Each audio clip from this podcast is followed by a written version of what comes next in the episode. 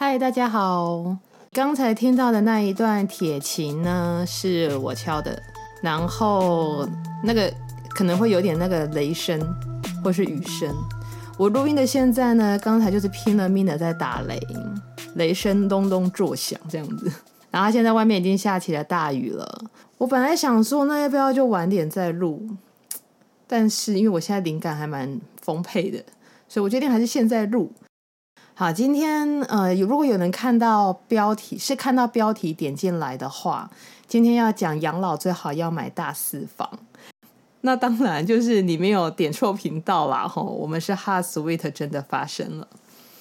嗯、呃，会聊这个主题呢，是因为我很爱看房子，我很爱看装潢的那种杂志啊，或者是就是实体的那种画面啊、网页啊什么的。然后我出去玩的时候，我也很爱看旅馆里面的那个摆设跟装潢，这样还有外面的样子。那我想这可能跟我是那个 O 型巨蟹座有极大的关系了。就是啊、我记得我从很小的时候还在念书，国中、高中吧，我就有想说，我要在二十八岁之前买自己的车，三十八岁之前买自己的房子。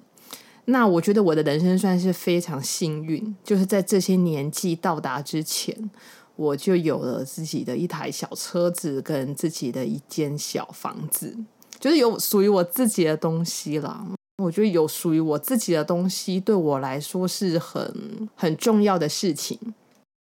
那我在买房子的时候，大概是三十出头岁的时候，然后那时候我很多身边的朋友就会跟我讲说。嗯，就是因为三十出头，大概就是一个适婚的年龄嘛。他他们就觉得，为为什么你要这个时候买房子呢？觉得比较好的状态应该是，呃，就是结婚，然后男生买房子，然后名字是你的这样子。那我从以前对这种说法就是还蛮不以为意的啦。因为其实啊，吼，不管今天房子的名字是谁的，大家知道，如果说离婚的的话。就是那个财产，它是会互相分一半的，他不会管名字是谁的这样子。所以，即使是一个有一个自己名字的房子，那也不会就在法律上面，还是有一半会归给离婚的另一半。所以，我的心里面就一直在想，我觉得比较好一点的状态啊，应该是如果有结婚的话了，就是那个房子最好是两个人一起买啊，名字的话就最好是夫妻共有这样子。因为我我我后来觉得啦。爱情这种事情，就是他在过了几个月、几年，或者是发生了一些什么事件之后，都有可能会消失。但是如果一个人愿不愿意去珍惜这一份爱情的话，其实不是看他愿不愿意买什么东西给你，或者愿不愿意买房子给你，而是这个人愿不愿意跟你一起成长、一起学习、一起经验生活、一起体验人生。对，我觉得对我来说，爱情比较像是这样子啦。好，那就说回来今天的标题，为什么我觉得养老要买四房呢？大家可以分成两个比较简单的途径来想。嗯，一个就是有结婚的状态，如果有结婚的话，可能就会有小孩嘛。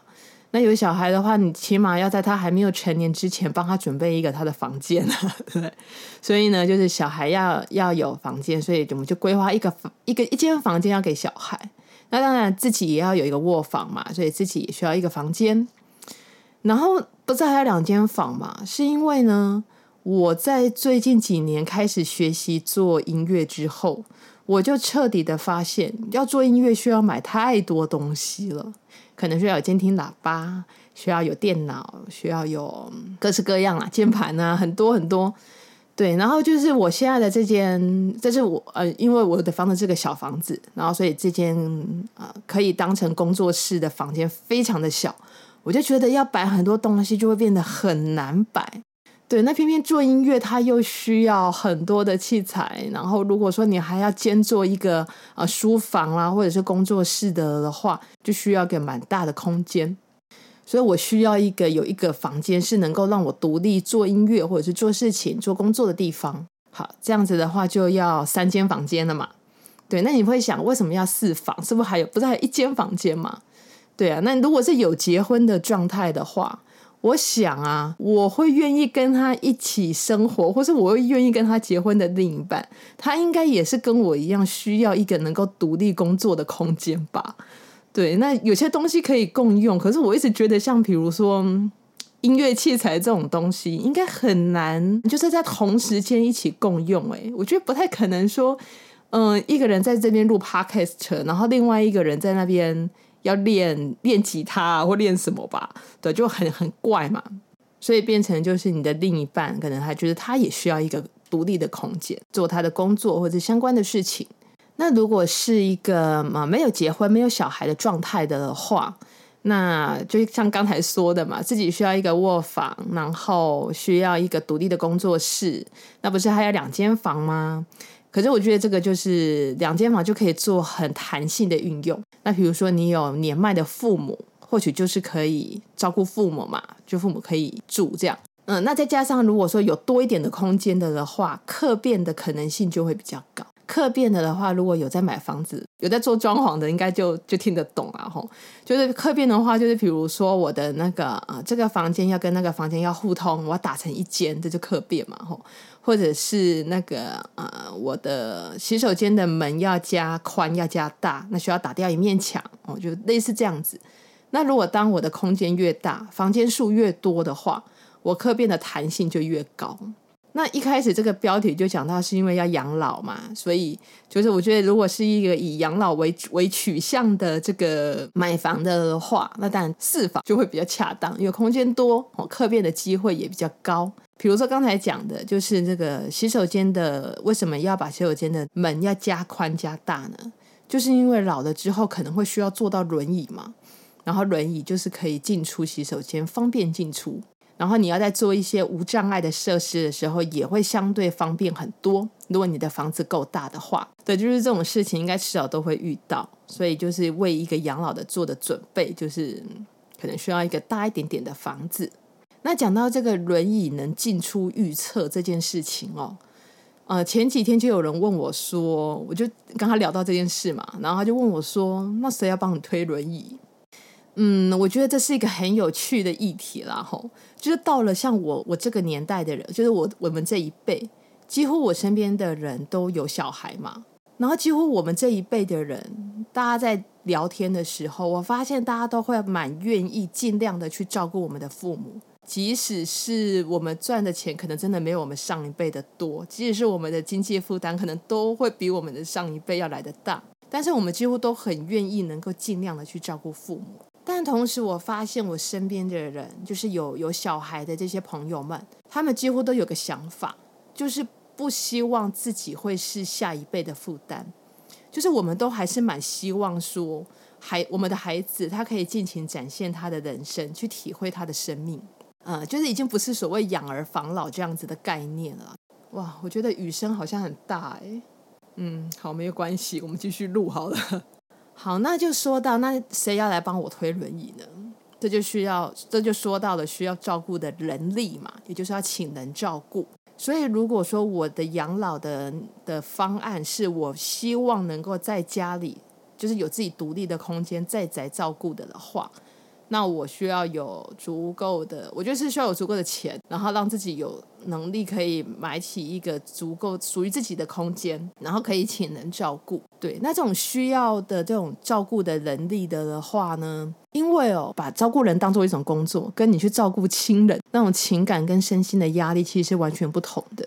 像台湾目前的的话啊，虽然长照推得还不错。但是大部分的这个呃照顾的人力，可能一部分能够在宅照顾的话，一部分是来自于就是呃外劳嘛。那有另外一部分可能就是所谓的长照机构，在机构里面照顾。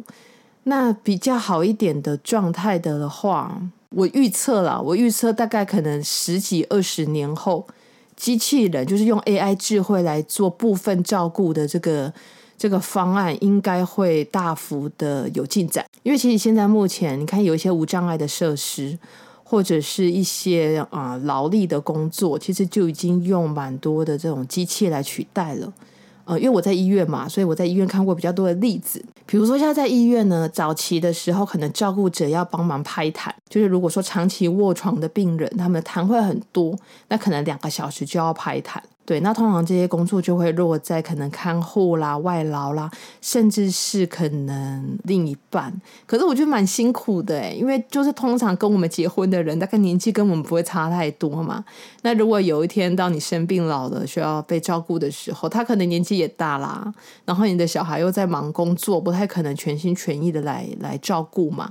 对，所以就会变成常常会看到一个老人照顾另外一个老人的这种状况。对，所以其实，在医院的话，我们有那个自动的拍痰机，就是一个机器，它可以取代用人手去做拍痰的这个动作。对，那可能有些人不知道，在急诊室，当急诊人力非常忙的时候，其实也有自动 CPR 的机器，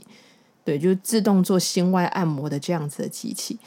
我觉得，如果在这个年代，都像什么自动拍痰机啊，跟这种自动 CPR 的机器。都可以这么盛行的的话，那未来做一个机器人来帮忙翻身，或者是帮忙移位，可能都不是太大的问题哦。而且我觉得这个事情应该，呃，可能这几年慢慢就会成型。我觉得应该会发生在我老的时候啦，就是可能就就到时候那种 AI 人工智慧来照顾人的，取代劳力的机会就非常的高。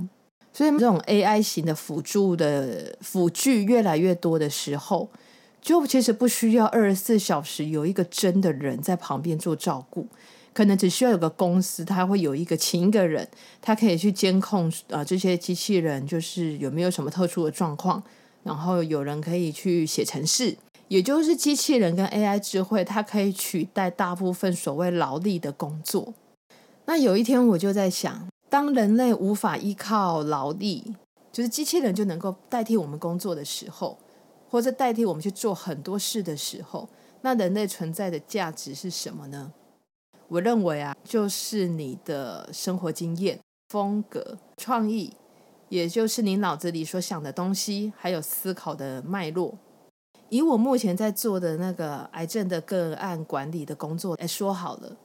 因为我们常常需要，就是比如说啊，调出那些没有治疗的病人。但这个部分其实电脑就可以帮助我们很多，比如说电脑它可以去截系统，它可以去截取一些这个病人他所有就医资料的记录，那我可以可能按一个键就把报表整理出来了。但是什么事情是没有办法被取代的呢？那就是电脑它没有办法告诉我说，这一群病人他们遇到了一些什么事情，或者他们不治疗的原因是什么，甚至他们是不是对治疗有一些迷思。那我可以用我的经验还有我的能力去做评估，